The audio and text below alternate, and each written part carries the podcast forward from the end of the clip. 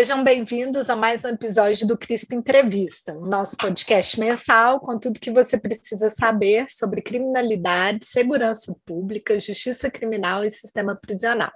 Meu nome é Ludmila Ribeiro e serei uma das entrevistadoras desta noite, junto com os meus colegas Valério Oliveira, oi Val. Oi Ludi, oi Rafael. E Rafael Rocha, oi Rafa. Olá, Ludmila. Olá, Valéria. Olá a todos e todas. Hoje estamos aqui com o professor Graham Denier Williams. Williams que é professor associado em estudos de desenvolvimento e estudos latino-americanos no Departamento de Política e Estudos Internacionais da Universidade de Cambridge. Ele é ainda diretor de estudos em geografia no Queen's College, em Cambridge também, além de ser editor da prestigiosa revista Latin American Studies. Graham, seja muito bem-vindo ao CRISP Entrevista. Obrigado, muita honra estar aqui com vocês. A honra é toda nossa de poder te receber por aqui. E queria começar contando para as nossas ouvintes e para os nossos ouvintes é, que o Graham é um jovem cientista social, mas com uma extensa lista, não apenas de publicações, como também de trabalhos que nos dizem muito sobre as práticas de violência e padrões de policiamento, com destaque para como esses padrões estão longe do que se espera numa democracia, sobretudo no caso brasileiro. Então, Graham, a nossa pergunta não poderia ser outra. Como foi que você se interessou pelo Brasil? A história é interessante mesmo, né? É, foi totalmente por acaso. É uns, já faz 25 anos. Como jovem, assim, 18 anos, aí eu fui jogado lá para o interior de Minas mesmo. Assim, fiz um pelo Rotary e passei um ano em Patos de Minas, né? Uma cidade pequena lá, bem no interiorzinho mesmo. E, né, passei um ano, assim, com duas famílias, assim, me colheram demais, gostei, assim, muito, muita amizade, né, e aquele espírito mineiro mesmo, né. E, mas, assim, passei um ano lá e foi para mim impressionante, né, eu era filho de floresteiro e uma professora de, é, e, e, uma professora de escola é, primária, então, de uma cidade pequeno mesmo no Canadá, tipo 40 mil pessoas. E, assim, era assim, para sair do Canadá por um ano, antes de voltar para entrar na faculdade, para ser florescer como meu pai, né? Era, era a linha, a trajetória era essa mesmo. Só que passando esse ano em, em, em Patos, hum, não tinha outro jeito. Aí eu voltei para o Canadá e fui, fiz um ano na faculdade lá perto da, da minha cidade, era tipo um colégio, não era, era quase assim, não era universidade grande. Aí transferi para a Universidade de Toronto, porque era até a única universidade que tinha cursos sobre a América Latina no Canadá. Não tinha outra, assim. A Universidade de British Columbia tinha um, mas era assim, um ano e era português do Portugal, né? Era outra coisa total. E foi assim mesmo, assim, porque eu fiquei apaixonado totalmente pelo Brasil, não somente pela, pelo calor da, das pessoas e tudo, mas também como um país cheio de paradoxos, né? cheio de desigualdade, cheio de um monte de coisa que para mim foi até né, um desafio para entender o mundo em si mesmo, um mundo que é desigual, né? mas como se fosse até um microcosmo, que era muito diferente do que tudo que eu tinha vivido até, até, até então, né? Mas, na mesma hora, sim, eu achei ruim demais poder ter uma população que mora no Canadá que pode viver uma, uma vida sem, sem saber nada assim, da desigualdade no mundo e até de, de ser né, de ganhar os benefícios dessa desigualdade, né? De comprar coisa barata, sei lá, né? De mão de obra lá fora e, e sem, né? Tem nenhum momento passando pela pela cabeça de que de que que importa isso, né? Ou, ou de que que de que que ele ele faz para gerar uma muda uma, uma vida boa para alguém que está lá, né? Então, apesar disso, eu voltei para o Brasil várias vezes, fiz mestrado assim, na Universidade do Canadá, mas é, e doutorado nos Estados Unidos, mas sempre no Brasil, sempre no Brasil. Essa história, essa sua trajetória em Patos de Minas para mim é excelente e me faz ficar bastante envergonhada porque eu sou mineira e nunca estive lá. Ah, mas eu já estive várias Ai. vezes é do lado da cidade de onde meu, onde meu pai nasceu, foi criada, a família está lá, que é São Gotardo. Minha, minha mãe é de São Gotardo, acredita? Opa! é, minha mãe é de lá, São Gotardo eu conheço, agora Patos não. Se o Rafael foi a Patos, eu vou ser a única Nesse... Não, também não, não tive o prazer ah, de conhecer obrigada, Patos de Minas. A mundialmente obrigada. famosa Patos de Minas. Exatamente. Né? Festa do milho. Exatamente. Todo mundo fala da festa do milho. Eu tinha um amigo, eu tenho um conhecido de lá, ele sempre dizia. E aí a pergunta que, que vem naturalmente é: essa sua passagem pelo Brasil, por Patos de, Patos de Minas, esse interesse pelo país foi o que também te levou a estudar as questões relacionadas à América Latina, direcionar sua carreira para esse tema? É, para mim, assim, a entrada para a América Latina em si é, veio pelo Brasil, né? Assim, o Brasil é é o maior país da América Latina, tem uma assim, tem uma identidade muito particular, uma história assim muito particular. Tudo tudo tudo que, né, que que foi em volta da da formação do país, as particularidades, né, a língua, até o jeito que, que foi feito a, a, economia em si, né, que era mais por dentro mesmo, era uma coisa assim, eu sou brasilianista mesmo, mas é, é claro que né, tem uns padrões é, que vão é, fazendo laços com outros países na, na região. Então, para mim, é, assim, eu, eu falo espanhol, mas é, seria um portunhol do, do jeito que um brasileiro fala, entendeu? É, mas a história é, abrange a região em geral, né? Mas eu sou assim, eu, eu entro na, nas questões da região é, pelo Brasil, sempre assim. Ficamos felizes em saber que não somos só nós que falamos o portunhol, né? Ou seja, que isso também te toca. É, e aí, a nossa terceira pergunta, que não poderia deixar de ser diferente, é como foi que você caiu na questão policial? Porque entre todas as desigualdades que te chamaram a atenção, e imagino que para alguém que veio do Canadá aos 18 anos, de fato, as desigualdades brasileiras devem ter sido é, chocantes, porque elas são muito visíveis, né, acima de tudo. Mas por que pesquisar a temática do policiamento? É, esse caminho também foi uma coisa que né, se modificou no caminho mesmo. É, quando eu fiz meu mestrado, foi em 2006, 2007. Foi logo depois dos ataques em São Paulo e era o projeto em si era para estudar as questões ao redor da, do referêndum de, sobre as armas, né, que tinha passado recente na época, só que né, espantou todo mundo quando teve aquele ataque em São Paulo. Aí não tinha como estudar outra coisa. Aí eu virei tudo e e fiz essa pesquisa em São Paulo sobre o PCC. E no momento não tinha muita gente falando sobre isso, né? Era uma coisa que tinha surgido, né? Como se fosse de nada, né? É claro que tive né, as revoltas nos presídios alguns anos anteriores, mas não não se tratava de uma coisa da cidade em si mesmo. E nesse projeto de mestrado eu consegui passar um tempo, bom tempo na Zona Leste, é, eu fiz entrevista com alguns caras do, né, do grupo e alguns parentes também. E eu estava pensando assim, não, será que um doutorado vai vai ser né, no mesmo sentido, voltando para a mesma comunidade, né? E, e fiz, a, né, conversei com várias, várias pessoas e não hum, se sabia na hora qual que era o PCC, se, se era violento, se, se aceitava pesquisadores, se como se ia tratar de um estrangeiro, achava é, difícil demais, né? Se, se era um problema de, de com visibilidade, alguma coisa. Aí eu conversei com a minha orientadora na época e foi interessante mesmo, que eu falei para ela, eu, eu, quero saber, eu quero estudar mesmo assim, a relação entre o Estado e esse esse grupo que está surgindo.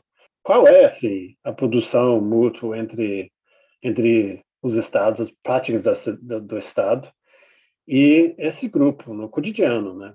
E ela falou para mim que era até famosa, ela é carinhosa demais, eu tenho uma relação muito, muito chegada com ela, E ela falou para mim: ah, é, se, se rolar alguma coisa de mal e você estiver no lado do PCC, aí é complicado, né? A gente não tem, não tem accountability, né? Eles não vão, não tem, não tem jeito assim se responsabilizar alguém. Agora, se você for estudar a questão por dentro da polícia, ah, é, se rolar alguma coisa, aí, talvez a gente tenha mais chance de, né, de resolver de, de um jeito, né? Aí foi assim mesmo. Eu comecei, entrei é, mais ou menos perguntando a mesma coisa, né? A relação entre o Estado e o grupo, mas no lado da polícia. E era para, no início, era para fazer uma pesquisa comparada entre né, de Rio de Janeiro e, e, e São Paulo, para né, ver quais são as quais eram as diferenças no, na investigação de homicídio é, entre grupos armados, espaço na cidade.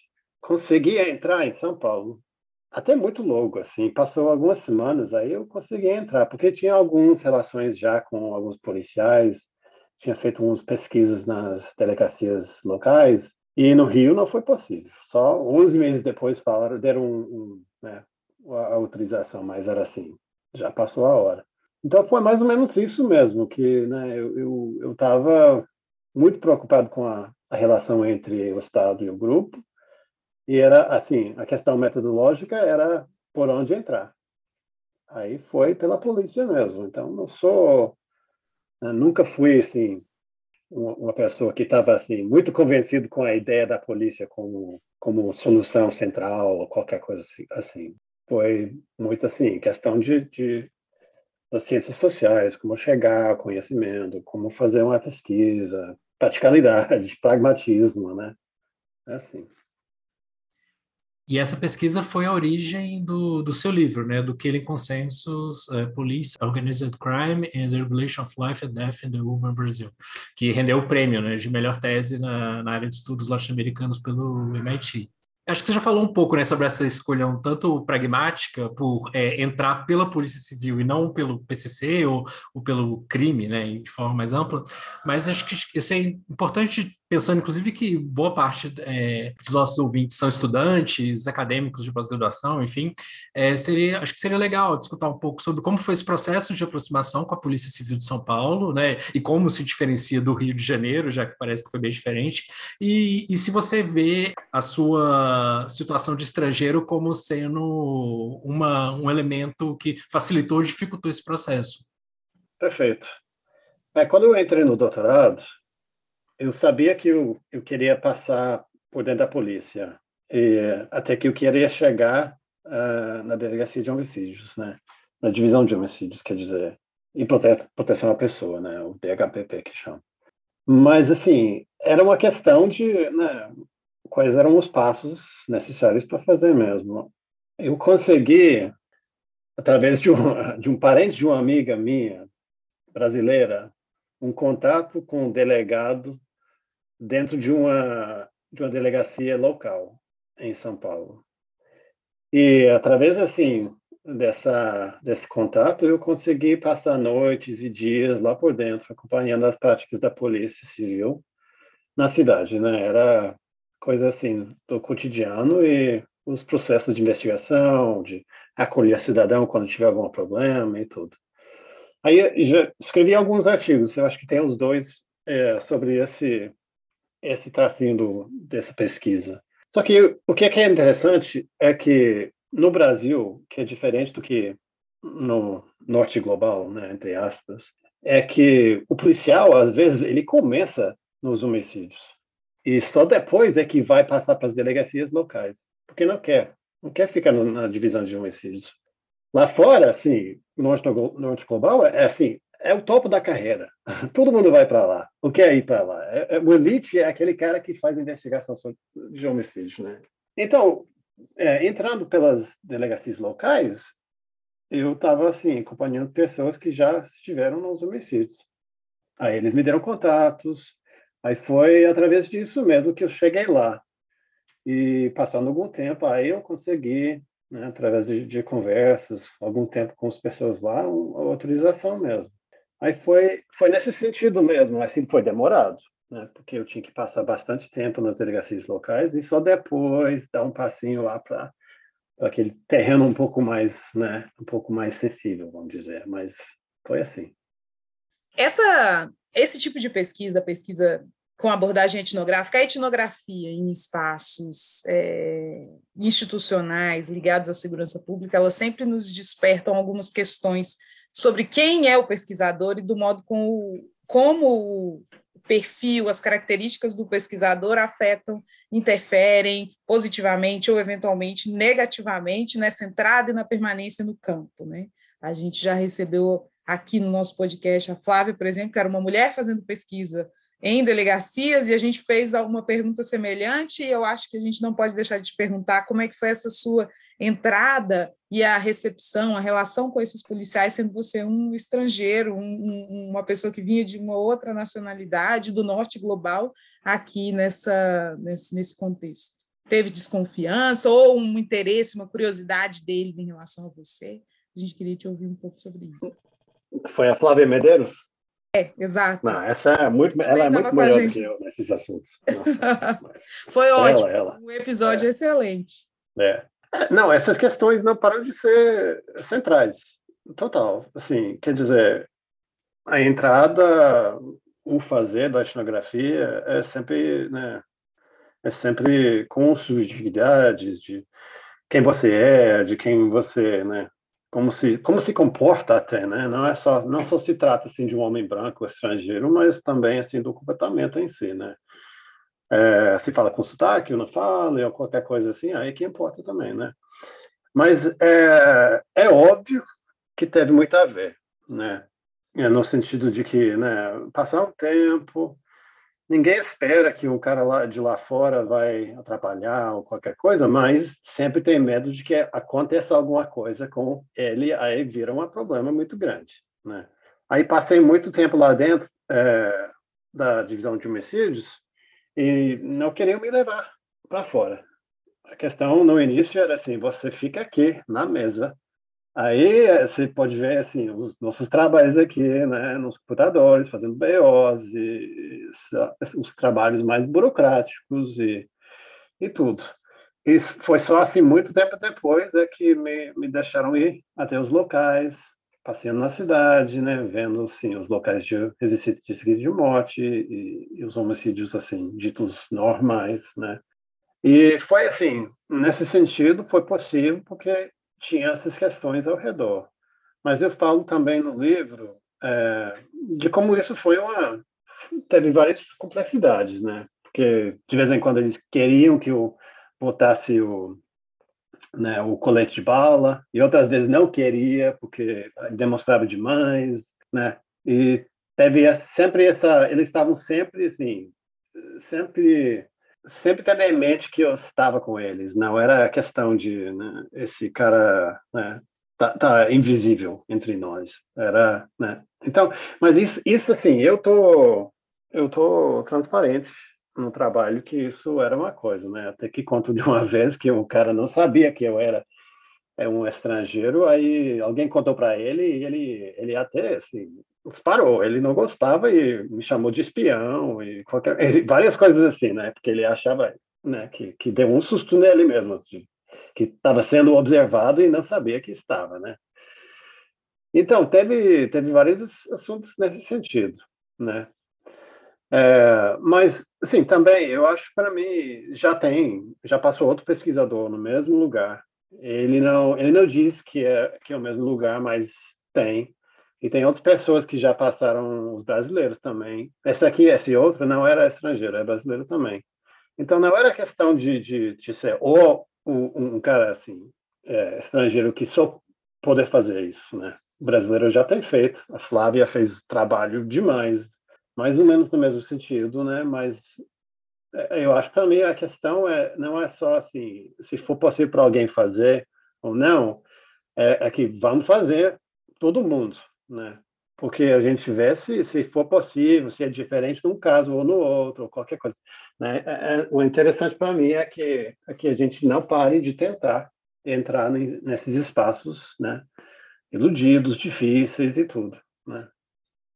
Não, obrigada por compartilhar suas reflexões, que são bem interessantes, e eu gosto muito desse caso que você nos conta no livro. Mas o seu livro também fala muito sobre as práticas policiais, né? Inclusive, uma das questões que você destacou aqui é um pouco sobre é, como que é a estrutura da delegacia e como que é, chegar ou não, por exemplo, à cena de crime, ou qual é o esforço para chegar ou não à cena de crime, também está relacionada às chances desses casos serem ou não elucidados. Então, pensando no Killing Consensus, é possível dizer, o que, que é possível dizer do ponto de vista de inspirações para políticas de segurança pública, no caso de São Paulo? Dá para uhum. pensar a partir da sua etnografia na delegacia de homicídios sobre formas de influir na violência policial, é, e acho que essa questão é especialmente importante no momento em que nós vivemos no Brasil, em que os casos de violência policial não apenas têm aumentado, mas também têm se tornado cada vez mais explícitos do ponto de vista do seu compartilhamento nas redes sociais. É assim, as minhas pesquisas em geral de vida e morte, né? Tem vidas que são valorizadas mais do que outras, né? E a gente se vê isso nas cidades com uma coisa banal, né? Tem favela onde o Estado está, né? Tá presente de uma forma muito né, diferenciada do que em outras partes das cidades, né? É, em geral, a ideia da polícia e assim a ideia normativa também parte da, da ideia de que o Estado né, tiver uma, um monopólio sobre a, o uso da força, né? Assim, totalmente ligado à, à ideia do Estado em si, né, de, de ter controle, de, de, né, de regimentar espaços, populações, é, como se fosse um projeto universal, né, para todo mundo. Só que, para mim, assim, ao entrar no Brasil, ao entender o processo de governança no Brasil, é, essa ideia, em geral, que vem de lá fora, não bate muito bem. Né? O Estado está muito diferenciado em espaços, em populações, no uso de, da violência, é, na manutenção da ordem, né? por violência mesmo. Então, a questão para mim não era assim, nunca foi uma questão de é, vamos fazer o Estado presente em todos os lugares porque a ideia do Estado merece ser isso. Né? É, a cidadania sempre foi desigual, né? a, a, a proteção das pessoas sempre foi desigual, e para mim era a questão era será que vai mudar mesmo ou será que o projeto do Estado brasileiro é isso mesmo né? E não somente que se fosse o projeto do Estado brasileiro ser desigual, mas é, é também de, de, né, de, rever a questão do Estado em, em, todo lugar no mundo, se é realmente uma coisa universal que se trata de proteger todo mundo. E ao repensar isso, você vê que tem um monte de lugar no mundo em que o Estado é muito diferenciado. Japão, né? Tem crime organizado, tem várias populações que se protegem mesmo. Estados Unidos até também é, na Itália, no México, um monte de, um monte de lugar, até onde eu estou morando agora, né, o Reino Unido, né? É, Irlanda do Norte, né? É, é, assim, dentro do Reino Unido em si mesmo tem espaços controlados por, por outros grupos que foram, né? Que não foram assim é, espaços protegidos, né? Com cuidado pelo Estado. Então a questão para mim era uma coisa maior, né? Agora, tem especificidades no, em São Paulo que são importantes demais, né? E em outras cidades brasileiras também, no sentido de que a, a, a, né, esse, o aumento de grupos, né, o tamanho, né, e o esforço que tem esses, esses grupos como o PCC, o Comando Vermelho, como que seja em várias cidades, tornou a questão é, difícil, né? Porque surgiram em esses espaços e, e populações que foram assim tratados um, de um jeito muito diferente é, dos outros pelo Estado brasileiro. É, aí o crescimento desses grupos aí deixou muito difícil a, a questão maior, né? Porque assim, para chegar a um ponto de ter um Estado universal, né, com um monopólio do jeito que a gente pensa, aí teria que conquistar esses espaços de uma forma violenta, né? A ideia que era era isso, era dominar esses espaços, né? Um, processo que até, né, né? Tem gente na sociologia que fala no processo civilizatório, né? É, só que eu, né, pensando e vendo que tem outros lugares no mundo que não é desse jeito, a questão vira diferente, né? Vira uma questão de negociação mesmo, como foi feito na Irlanda do Norte com o Estado é, inglês. A questão era como resolver uma violência que existe a partir dessa dessa realidade de desigualdade de vida, vidas e, e, e mortes, né? É, porque é difícil que parar, né? É difícil parar mesmo assim a violência que vai e vem sempre, né? É, quando o projeto sempre for de deixar algumas pessoas sem é, infraestrutura, sem sem cuidado, sem sem né, projeto de projetos assim de apoio pelo Estado. Então, para mim, a questão da política pública é, é isso. Assim. O que, vamos fazer sobre o PCC? Vamos matar todo mundo? Vamos julgar todo mundo dentro, dentro das, né, das penitenciárias, que vai aumentar a população em geral, que vai fortalecer o processo que, né, que, que, que existe já? Ou será que vamos negociar? Porque né, o sistema em si já virou uma questão né, de, de, de menos pessoas sendo mortas cada, cada ano. Né? Mesmo se você concorda ou não com a ideia de que o PCC teve envolvimento, existe em si mesmo a, a realidade de que tem menos gente morrendo na cidade. Né? Em São Paulo, agora, o processo com o PCC e outros grupos em outras cidades brasileiras é diferente também. Né? Mas a questão é não é de ir para cima com, né, com projetos de segurança pública né, muito violentos ou para conquistar espaço ou para matar mais, ou sei lá. Né? a gente tem que, tem que partir para um, uma outra entrada, porque o PCC foi criado através dessas políticas públicas. Né?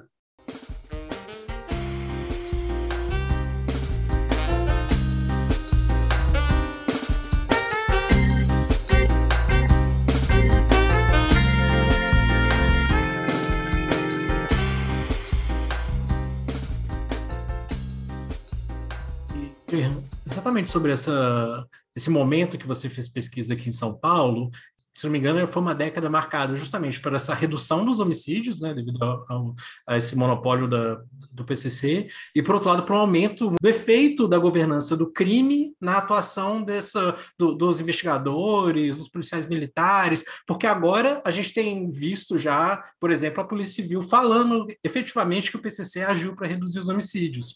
Mas eu fiquei, eu imaginei como, imagino como foi na época que você fez campus, não era uma realidade, né? Quer dizer, né? Fazendo uma pesquisa dessa, vira uma coisa assim, né? não é que todo mundo fala que o PCC faz coisa, né? Ou que foi um partido que, né? Ou que esse cara batizado, não é uma coisa que se aparece de um jeito muito transparente, linear, nesse sentido, né? Então, ao fazer pesquisa, a questão em si mesmo era uma, era uma coisa de o que que o que que se demonstra no comportamento que mostra que existe um, um, um, né, um poder, uma outra sociabilidade, um outro controle de, espaço, controle de espaço, que é diferente, né? Aí é por isso que eu, assim, quando eu conto a história narrativa, a ideia de que existe espaço na cidade em que quando alguém está morto em um local e a viatura vai até lá, e o delegado fica no carro e diz para os né, é, investigadores, ah, sai lá, tira alguns fotos, quatro, cinco, e vai embora. Né? Ele já, já tem visto que tem tabela lá, lá perto, ele já sabe quem mais ou menos, já acha que sabe mais ou menos quem foi a vítima e também quem foi protagonista, né? É, né, tendo em mente onde é que estava na cidade, quem, quem deveria estar envolvido, e isso também é uma questão de, né, de, do, do PCC, mas também não se trata somente disso, né? Por exemplo, se fosse num lugar, sei lá, na Zona Sul, é possível que o, um homicídio dessa aí seja um, né, um, um outcome de, de, um, de um outro grupo, grupo diferente, qualquer coisa, mas é a maneira que se trata em espaço e com a ideia de quais corpos são importantes e quem mata e quem mata quem, é que faz muito, muito né, que, que dá muita coisa ao assunto mesmo. Mas também na mesma hora você vê que se um comportamento dessa, né, de chegar ao local, não sair, tirar uns quatro, cinco fotos e, e ir embora, você está cedendo espaço. Quem, quem, governa o espaço, né, e a questão da vida e morte no espaço mesmo, né. Então você vê que tem, né, através de uma prática cotidiana, banal, muito mundano, é, uma, uma, ética maior, né? Um, um, um, jeito de olhar uma prática mais sistemática que é sobre o PCC, mas também não se trata de uma coisa só do PCC. Né? E quando você bate uma história dessa ao lado de uma história sobre né, eles é, mandando um salve para matar policiais, aí você, começa a juntar quebra-cabeça né, para ver quais são as práticas sociais que, que, que se importam, né? É, entre para se fazer e desfazer um, um, uma espécie de equilíbrio, né? Que é o consenso que eu que eu que eu falo e teorizo no livro, né?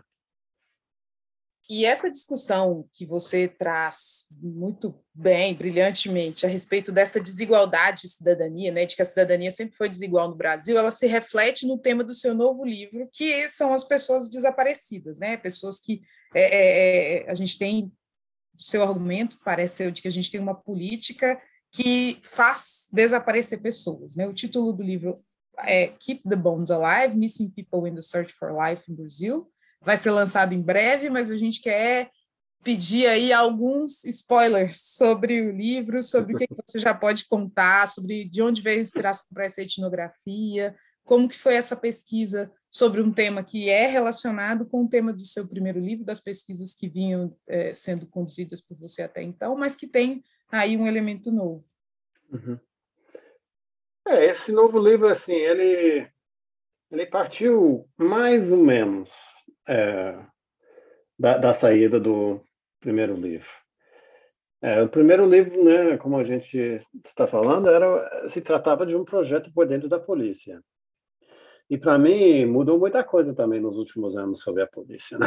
Óbvio, com o governo agora e tudo que a gente vê com o PRF e tudo isso, né? É uma questão, é, para mim era uma coisa né, difícil até de de mim, né, relembrar e repensar do, do que, que significa mesmo né, se juntar à polícia.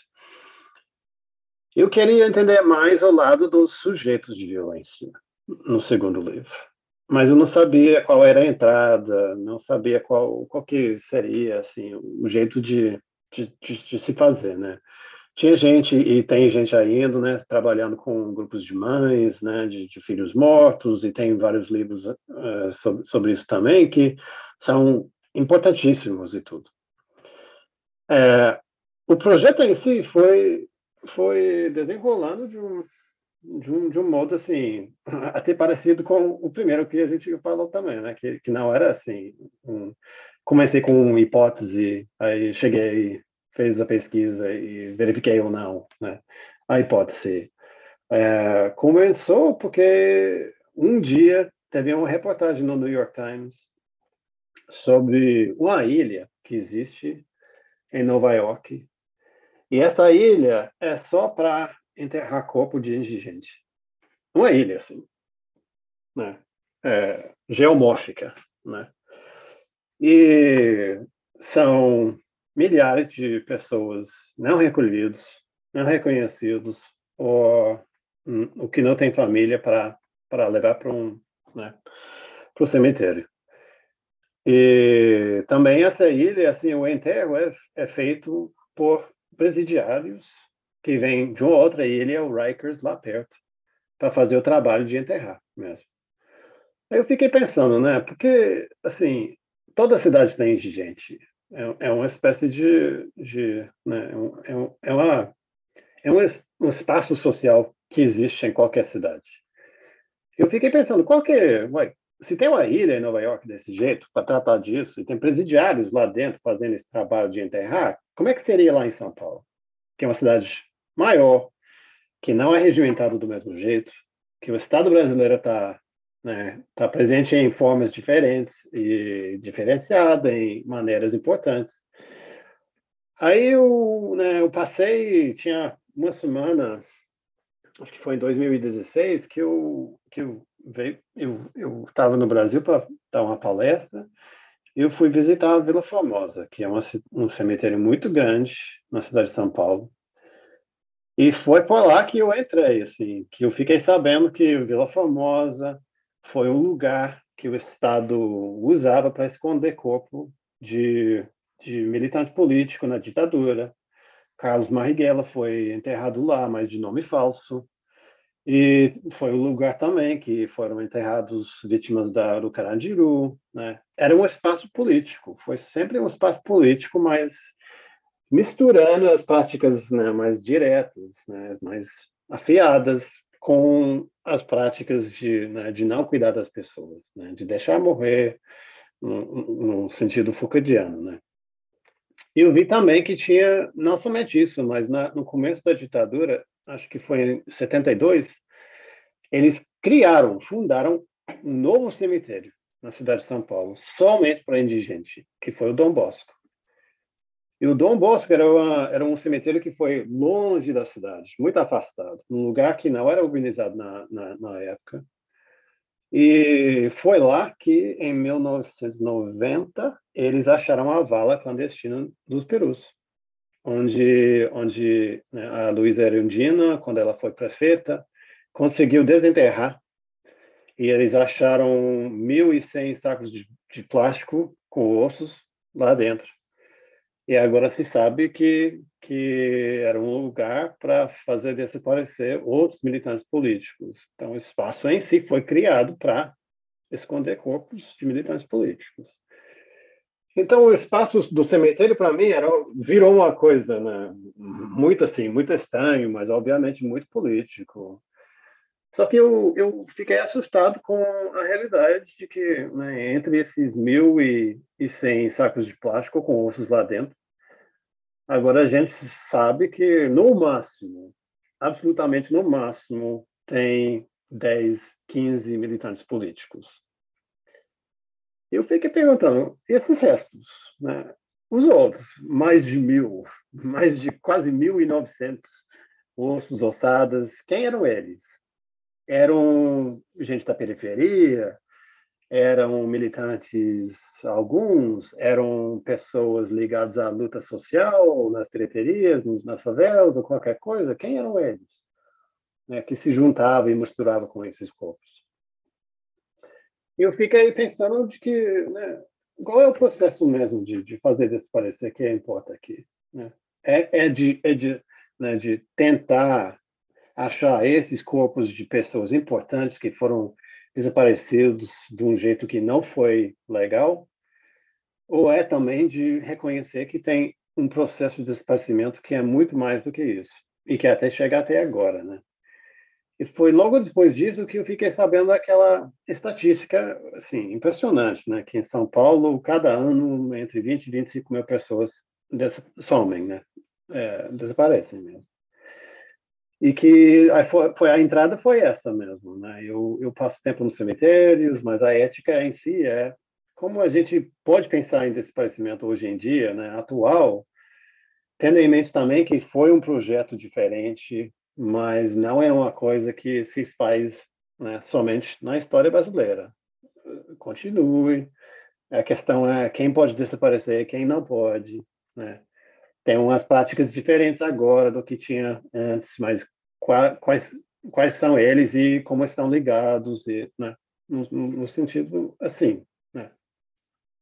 E isso se conecta totalmente com uma discussão que tem sido feita mais recentemente pela Fernanda da Escócia, no livro dela sobre os invisíveis, que é uma etnografia sobre os brasileiros sem documento, que são aqueles indivíduos que sequer têm o direito de existir para o Estado brasileiro, né? Ou seja, é, ainda que se contabilize por meio de algum tipo de registro hospitalar o nascimento daquela daquela pessoa, não há um registro civil, ou seja, para todos os efeitos, essa pessoa não existe do ponto de vista de acesso a políticas públicas. Eu acho que, é, e aí vem a nossa pergunta, né? Como que essa discussão dos brasileiros sem documentos se conecta com a sua pesquisa?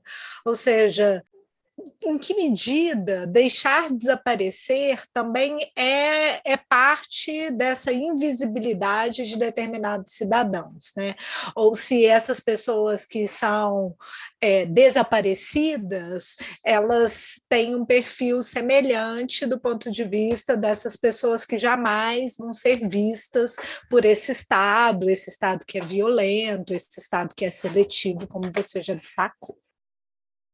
Sim, para mim é importantíssimo reconhecer né, que o Estado brasileiro nunca foi um Estado que regimentava a população né, direitinho, né, cuidadosamente uhum. e tudo. Né? Uhum. Apesar de todo mundo ter o RG, com, quer dizer, né, achar que todo mundo tem o RG com polegar e, né, e tudo, a realidade não é essa. Né? E ao entrar na questão do espaçamento, você vê que tem vários casos de pessoas que não foram registradas é, no nascimento e, de repente, não tem como registrar como desaparecido. Então, a questão em si, para mim, é realmente isso. É assim, é, é, é a relação entre existir politicamente e existir é, em vida e morte. Né? Ou seja, outro, um outro jeito de dizer é de dizer que tem muita gente que é desaparecível já. Que, que existe, foi registrado, não foi registrado, mas pode desaparecer mesmo. E não vai ser reconhecido como desaparecido, porque não existia do mesmo jeito. Né? Ou porque não foi, registrado, ou porque não teve mãe e pai, ou porque né, foi morar na rua, é, ou qualquer coisa assim. Né? Tem, tem uma população grande, muito, que não é reconhecido como uma pessoa mesmo. Não é, não, não é de dizer que é um humano que a gente se trata da mesma forma do que os outros. Então, eu faço o argumento que é mais ou menos nessa linha mesmo, né? de, que, de que, ao pensar em, em desaparecimento, a gente tem que pensar primeiramente na questão de quem existe politicamente e quem não existe. Né? É, ou seja, quem pode ser enterrado como indigente, quem pode ser não reconhecido ao chegar no ML, é, quem, é, quem é que faz parte da política em si? Qual é o, um, o corpo político que importa em, em, em si mesmo? Né? E é só tendo, tendo, tendo uma, ética assim, de, de pessoas né, desaparecíveis, que pode existir esse outro estado, essa outra prática de desaparecimento, que seja feito pelo PCC, pela polícia, que é o desaparecimento como um evento, ou uma instância, né? De alguém sumir, porque é pego pela polícia, porque foi levado rapidinho para um, um tribunal do PCC ou qualquer coisa, né? Que depois é enterrado num cemitério clandestino ou qualquer coisa, né? Que para o Estado até que não importa mesmo se for enterrado no cemitério clandestino ou não, porque não é importável no, no, no, desde o começo. Né? Então, a questão, para mim, é uma, não é somente uma coisa de desaparecimento como né, um, um, evento ou de um indivíduo, mas é a ética em si maior, sistemática, de não valorizar as pessoas da mesma forma. Ou você pode ver do, mesmo, do outro lado, né? Quem não pode desaparecer nesse sentido? Quem, quando desaparece, o some, é, faz o Estado presente, faz o Estado buscar, faz o Estado perseguir para achar onde é esse, esse, né, essa, essa, pessoa parou, né? eu trato no livro desse, de vários assuntos, vários momentos em que né, uma mãe de um filho que era da periferia, pobre, né, que, que não estava indo para a escola ou qualquer coisa, que some, ela não tem como é, né, é, se juntar a um grupo maior para fazer a busca coletiva que é capaz de achar. Ela não consegue né, é, empurrar o Estado para fazer alguma coisa.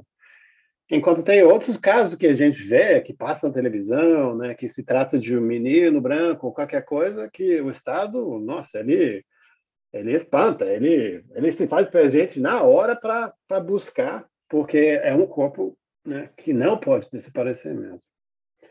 Então, são através desses tipos de histórias que eu vou, vou vendo né, quem é que pode desaparecer e não.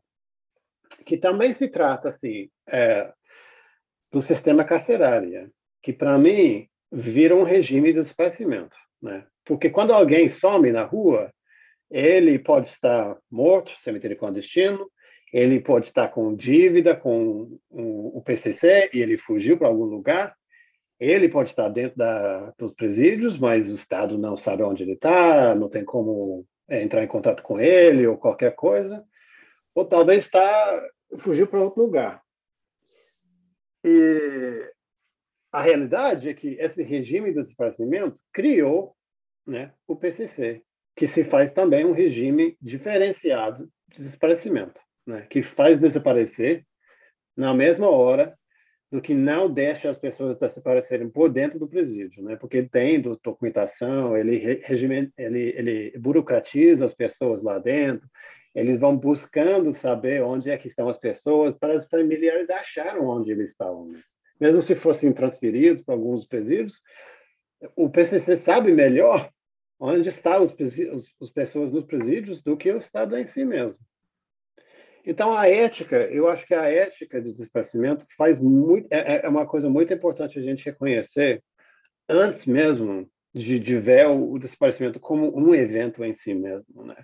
É, um evento né, histórico da ditadura que, né, que talvez passou na, na, na história brasileira esse ponto de partida, né, que você traz, que é esse momento da história brasileira, né, desses desaparecimentos em massa, mas que isso se reconfigura, mas se mantém essa prática, né, sobre uma população, acho que me chama, ainda não consegui ler o trabalho, ainda não foi lançado, mas me chama a atenção como a mesma população está sujeita a práticas de desaparecimento tanto pela, pelas forças do Estado, né, pelas polícias, como pelo PCC, por exemplo, em São Paulo.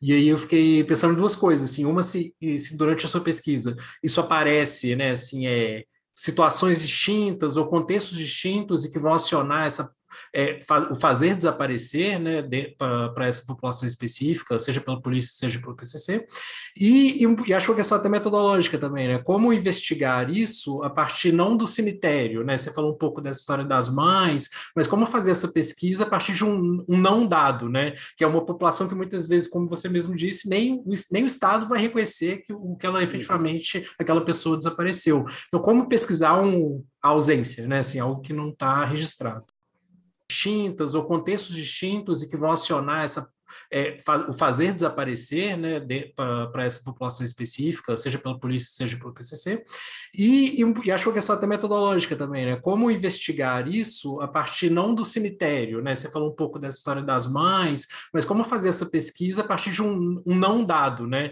que é uma população que muitas vezes, como você mesmo disse, nem, nem o Estado vai reconhecer que, o, que ela efetivamente, aquela pessoa desapareceu. Então, como pesquisar um, a ausência, né, assim, algo que não está registrado. Total, total, né? É, é, a questão que eu, que o objetivo que eu tinha ao escrever é, não, não era para assim, para chegar ao, ao desprezamento como uma ausência mesmo. A ideia em si era de chegar e ver que é, que um evento ou a ausência de alguém se demonstra um mundo de socialidades diferentes, né? De outras práticas, outras formas de né, de, de, viver, de responder, de, de cuidar de pessoas e, e, coisas afins, né? Por exemplo, eu, eu conto uma história é, de uma mãe é, cuja filha desapareceu uma noite ao sair da, da igreja e ela não passou vários anos e ela não sabia onde estava, né? E ela deixou dois filhos que estavam com o, a, uh, o ex-parceiro dela, né, da filha. E ela teve, tinha muitos suspeitos que foi esse ex-marido uh, que tinha feito alguma coisa, né, com a filha dela. Assim, até que né, falava, contava para mim que eu, não, eu tenho quase certeza que foi ele mesmo, mas não tenho como saber. E ele, né, ele rejeita a ideia, não não aceita de jeito nenhum uma conversa sobre isso. E ela falou para mim que, né, como toda família, a gente tem gente de todo tipo nas, entre nossos parentes, né? Aí revelou que tinha um, uns, né, tinha um parente que fazia parte do do, né, do grupo, né, que não chamava do PCC, mas que fazia parte de, um, de uma entidade dessa aí. E um dia ela, ela teve uma conversa com eles, né? E perguntam para eles: e, e, será, né, será que minha filha está para algum lugar? E contou que ela teve uh, suspeito que foi a foi o ex-marido da, da filha e tudo. E eles falaram para ela assim: não, tá legal. Se você acha mesmo que foi ele, a gente leva ele para algum lugar, vamos ter uma conversa com ele, né? Ligado direto. E se foi ele mesmo, ele vai contar. Ele vai contar que foi ele. E ela, assim, eles, eles, eles falaram para ela, para a mãe, que se você quiser fazer, a gente faz para você. Você vai ficar sabendo como é que foi, se foi ele mesmo.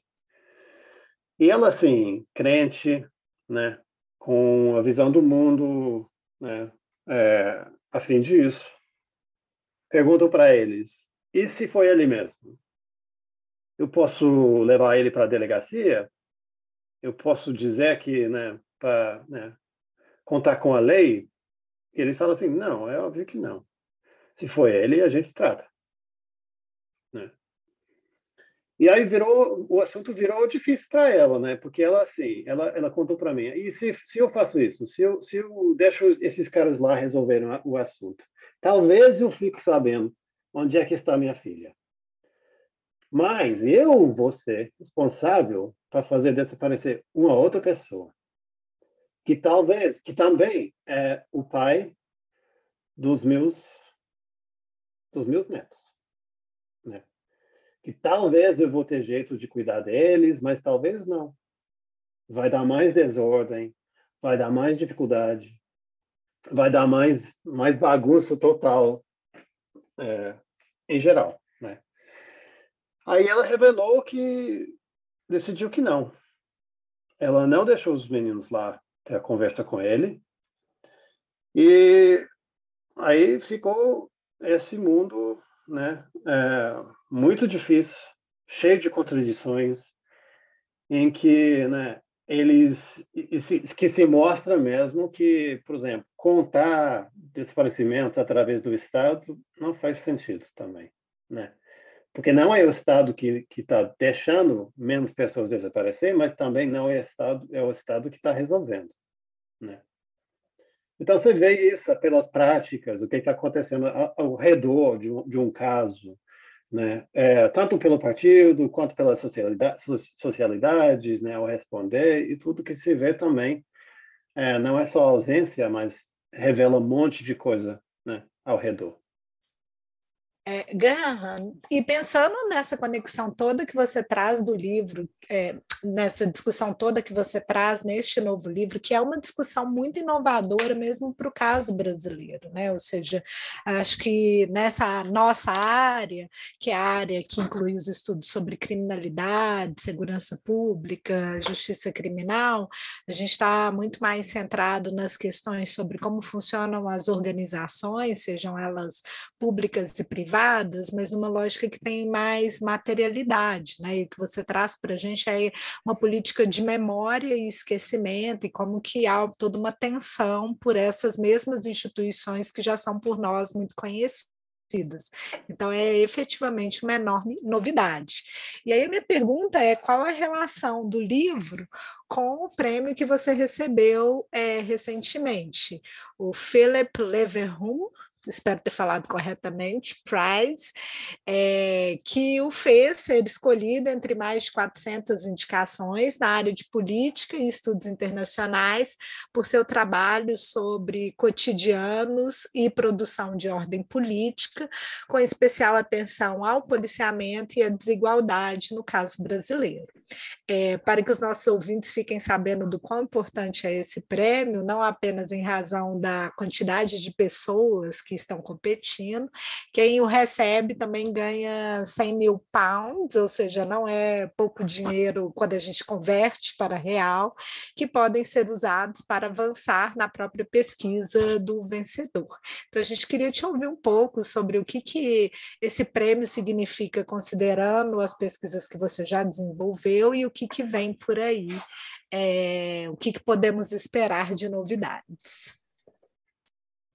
É, esse prêmio, para mim, né, foi uma surpresa gigante. Né? Para se, se achar que é uma coisa dessa, né, que, que, que merece alguma coisa, foi difícil até de aceitar. Né?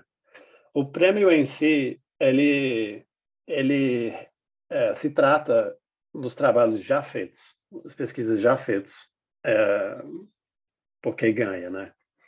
Portanto, o livro foi, foi importante, os, as outras os outros artigos e tudo, aí foram, foram esses que eram é, né, os trabalhos julgados é, no processo é, do prêmio. E eles, mas eles queriam saber, né, qual é o próximo passo, né? O que você vai fazer mesmo com esse dinheiro se for ganhar, né? E para mim, aí eu estou desenvolvendo alguns alguns trabalhos diferentes. Um é sobre assim policiamento é, online, né, como se faz mundialmente num sentido amplo, né, que a internet é um espaço que não tem governo, quais são as práticas privadas de governar o espaço. Mas eu também estou avançando com uma com uma, uma pesquisa no Brasil que eu acho cada vez mais importante, que é sobre financiamento dos presídios que antigamente era uma questão dos estados em si, né? Financiar através de, né, de da, é, dinheiro que recebe do cidadão, né, que vem de loteria, de, vem de vários, né, é, é, e que teve uma modificação muito grande e muito importante, né, é, tanto em Minas quanto em São Paulo, que tem uma federalização do processo que existe o FUNPEN, que recebe dinheiro das loterias, até 3%, né? É, do dinheiro que é, que é recebido pelas loterias vai para o FUNPEN, e também o BNDES, que tem, que tem dinheiro, aí dá para os estados para construir e tudo. Mas mudou, teve uma mudança também. Que antigamente a questão era é, construir presídios com dinheiro do Estado. E agora a questão é construir presídios com dinheiro emprestado, que inclui uma lógica de lucro. Que mesmo não sendo assim um presídio privado, um presídio que é que se faz com gerenciamento privado, a ideia em si de construir tem que ganhar dinheiro. E o processo, processo assim é diferente, tem, essa mudança. Por exemplo, o BNDES hoje em dia está falando um pouquinho na, em criar ações sociais para o impacto social. E essas ações sociais podem ser usadas para construir presídios, como se fosse um impacto social, com responsabilidade e tudo, para vender lá fora para estrangeiro investir para construir presídios no Brasil mas com, né, com uma lógica de lucro por dentro, que o presídio tem que gerar dinheiro para se sustentar. E a mudança dessa é uma mudança muito grande na ética de quem pode ir, ou quem deve ir, ou quem não, não merece ir para o presídio. Né? Que quando a gente for olhar, a gente vê que a ideia de construir mais presídios sempre foi contra a ideia, ou com a ideia de precisa humanizar, né? Humanizar, dar mais espaços, tem espaços mais dignos, né, para para né, abranger abrangada de todo todo mundo que vai chegar nos presídios, que é muito diferente de questionar por que, que tem tanta gente nos presídios na mesma hora, né? Quando a gente tem mais de 40% das pessoas que estão antes né, de ser julgados, a, a ideia em si de criar mais espaços, espaços mais humanizados, tem uma lógica muito diferente, né? Se, se, se revela, se trata, a solução vira construir mais espaços, né, construir mais presídios, financiar mais presídios, em vez de ver né, quanta a quantidade de gente que está lá dentro por razões de drogas né, de, de, de pequeno porte. Então, eu estou querendo ver qual é o sistema que está sendo é, que está sendo gerado né, pela essa lógica. São Paulo teve seis ou sete presídios em 1990 e agora tem 180. É, historicamente, total, é, é, é, é uma, é uma, né, uma ruptura gigante do processo de controle social no Brasil. E o modelo São Paulo está sendo nacionalizado. Né? Como também o, o modelo de Minas, né? Estava aqui me perguntando até que ponto isso tem conexões com as políticas, com as parcerias público-privadas, que são uma forma é, inicialmente apresentadas como inovadoras e muito promissoras para a política, uhum. para o sistema prisional, né? Você já tem aí alguns elementos no horizonte em relação a esse tipo de parceria, por exemplo? São, são essas que eu acho importante. Eu, eu acho que a gente tem que olhar, assim, bem direto mesmo. Por exemplo, São Paulo agora está construindo presídios e a ideia em si é público-privado, mas o lado público é só fornecer terreno, só isso. E, e o resto, construção, gerenciamento, serviços, tudo, tudo privado, né? Então, assim, a ideia de que público-privado é, uma, é um equilíbrio, ou que é, um, é uma simetria, ou que às vezes deixa, deixa mais público do que privado, é, é uma falácia que não se sustenta, né? Porque o privado ele tem que gerar dinheiro, ele tem que gerar dinheiro, ele tem que ter pessoas lá dentro, ele precisa ter população carcerária, ele ganha dinheiro através do fornecimento de comida, né? Ele, ele cabe mais gente com mais trabalhos, né? O processo também é, é uma questão de, né, de dar trabalho para uma população que é muito diferente da população que está lá dentro dos presídios, né? Um é para a gente que tem escolaridade, uh, né, mais branca, uh, e a outra é que tem menos escolaridade e que é né, negro o parto a ideia em geral é isso, tem um, tem um assim, tem uma divergência muito grande e está aumentando no processo. Então você vê que assim, público-privado não é só uma uma pequena faceta do, da questão maior, do assunto maior, né? Porque isso também tem relação direta com a história da PAC, né? ou seja, você vai selecionando. Então, você tem prisões que recebem determinados perfis de presos, ou seja, presos que merecem, presos que podem ser recuperados, presos que podem ser objetos dessas políticas de humanização, no final das contas. Então, acho que tem relação direta com o livro sobre os desaparecidos. Né? Quais são os presos que podem ser considerados sujeitos políticos? No projeto maior, a gente pretende ver por onde está indo esse dinheiro, o lucro. Quem está ganhando mesmo assim nesse processo? Porque é um processo que está assim é, é global, né? Financiamento é global, assim tem uns tem pessoas, até na minha cidade no Canadá, aquela cidade pequena que está ganhando, botando mais pessoas dentro dos presídios brasileiros. Né? E Graham, é, agora no segundo ano do nosso, a gente está quase já no final do segundo ano do podcast, a gente é, tem um novo quadro onde a gente pergunta para os nossos entrevistados que eles sugiram uma, uma indicação de uma leitura, de um podcast, de alguma coisa que você esteja enfim, é, aproveitando aí, e que você acha que tem a ver com o tema, enfim, que você só gostaria de indicar mesmo. Então, fica à vontade para fazer a sua indicação de entrevistado. Perfeito. É, assim, ao, ao pensar cada vez mais nesse projeto sobre financiamento dos presídios, eu tenho em mente muito o livro da do Ruth Wilson Gilmore, que é Golden Gulag, uh, ou em português, eu acho que não tem versão brasileira, mas seria Gulag Dourado, né? Que é sobre construção de presídios, aumento do espaço carcerário em, eh, em Califórnia. Né? Como é que aumentou a população? Qual era o processo e a ética de construção de presídios é, no estado de Califórnia entre 1980 até até agora, mas agora tá, né, tem um processo de des desencarceramento, né? Tá, tá, tá caindo um pouquinho.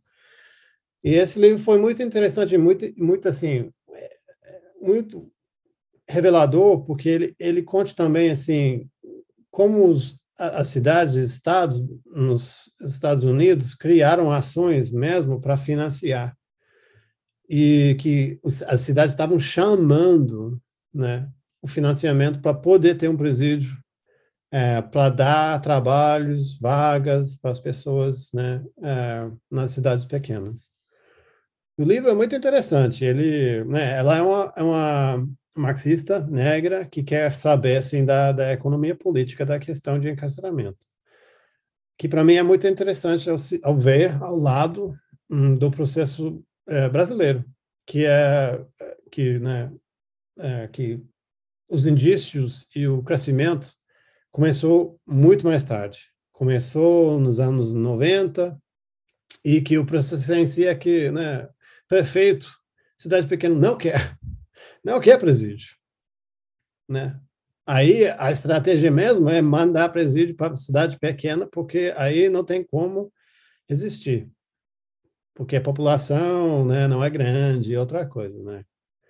Então, para mim, o livro é muito interessante, porque revela um monte de coisa, mas também não é assim, não é um livro que que se né, traz dos Estados Unidos e bota e explica a situação brasileira.